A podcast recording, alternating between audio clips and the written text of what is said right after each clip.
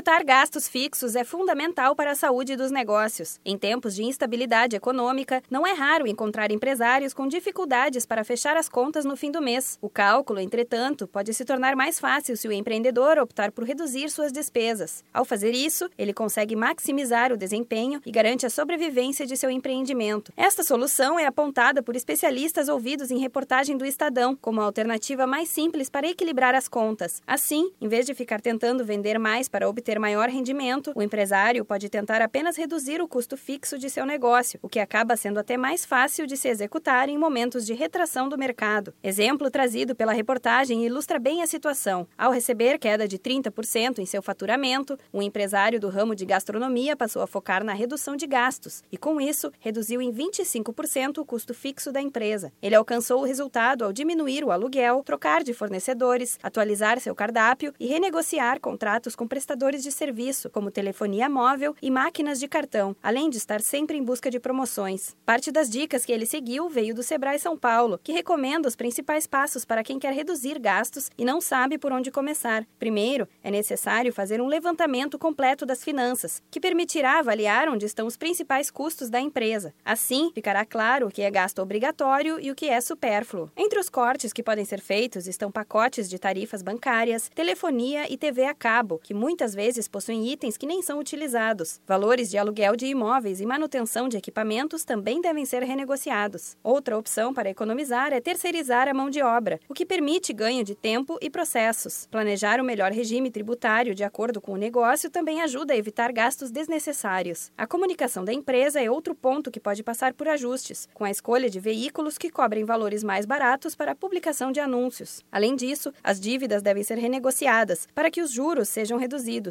o mesmo pode ser feito com as tarifas de operações bancárias e de cartões de crédito. Por fim, além de se manter constante atenção na redução dos custos, a empresa também pode adotar práticas sustentáveis. Para isso, basta usar racionalmente água e energia elétrica, além de estimular o uso consciente dos insumos, como o papel, e fazer a reciclagem de materiais. Para mais detalhes, entre em contato com a central de atendimento do Sebrae no número 0800 570 0800. Da Padrinho Conteúdo para a agência Sebrae de Notícias, Renata Grosso.